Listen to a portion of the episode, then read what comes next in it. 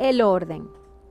Un joven empresario, único representante de un producto en su país, llega con su coche deportivo y habla de sus éxitos.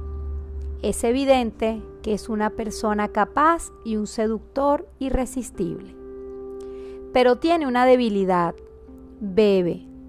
Su contador le advierte que saca demasiado dinero de la empresa para fines privados, con lo cual pone en peligro el negocio.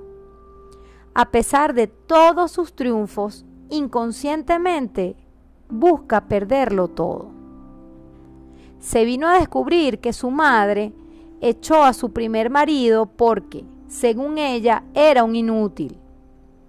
Más adelante se casó con el padre de este joven, pero aportó un hijo del anterior matrimonio.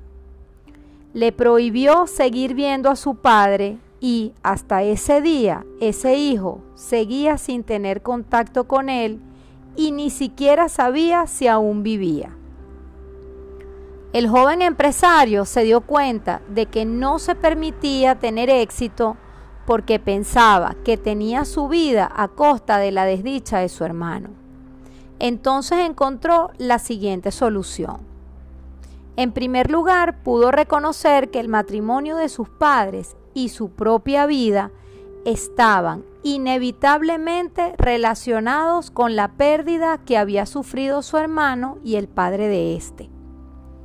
En segundo lugar, pudo aceptar el éxito y decirle al resto del mundo que tenía los mismos derechos y que se sentía a la misma altura.